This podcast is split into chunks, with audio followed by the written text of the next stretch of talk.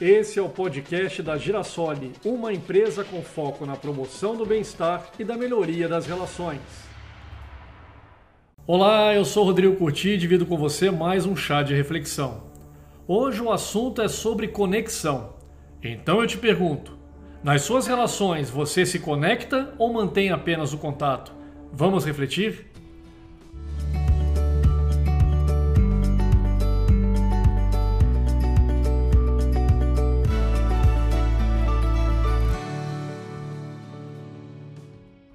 O monge estava sendo entrevistado em Nova York.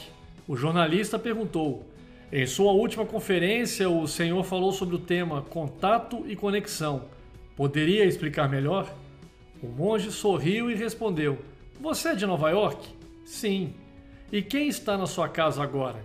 O jornalista sentiu que o monge estava tentando evitar a questão com perguntas pessoais e injustificadas. Mesmo assim, respondeu: Minha mãe morreu meu pai está lá sozinho. Tenho três irmãos e uma irmã, todos casados. O monge insistiu: Você está falando com seu pai? Quando falou com ele pela última vez? O jornalista, reprimindo seu aborrecimento, disse: Talvez há um mês. O monge voltou a perguntar: E com seus irmãos? Eles se veem com frequência? Quando você se encontrou pela última vez com um membro da família? Parecia que o jornalista é quem estava sendo entrevistado.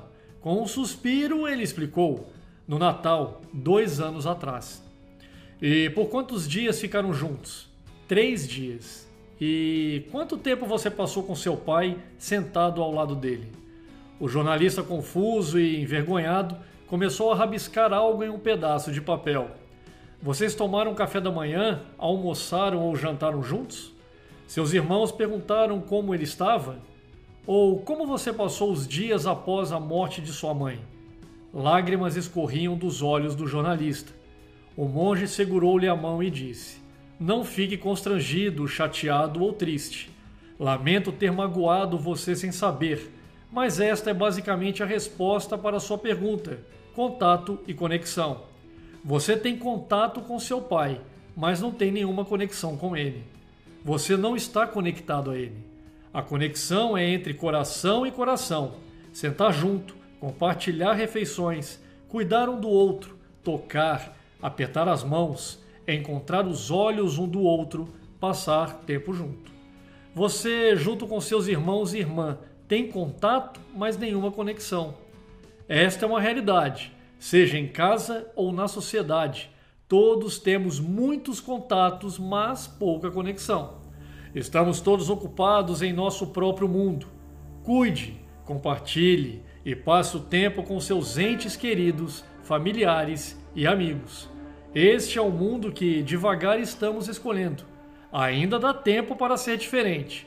Sempre é tempo. Pense nisso e até o próximo chá de reflexão.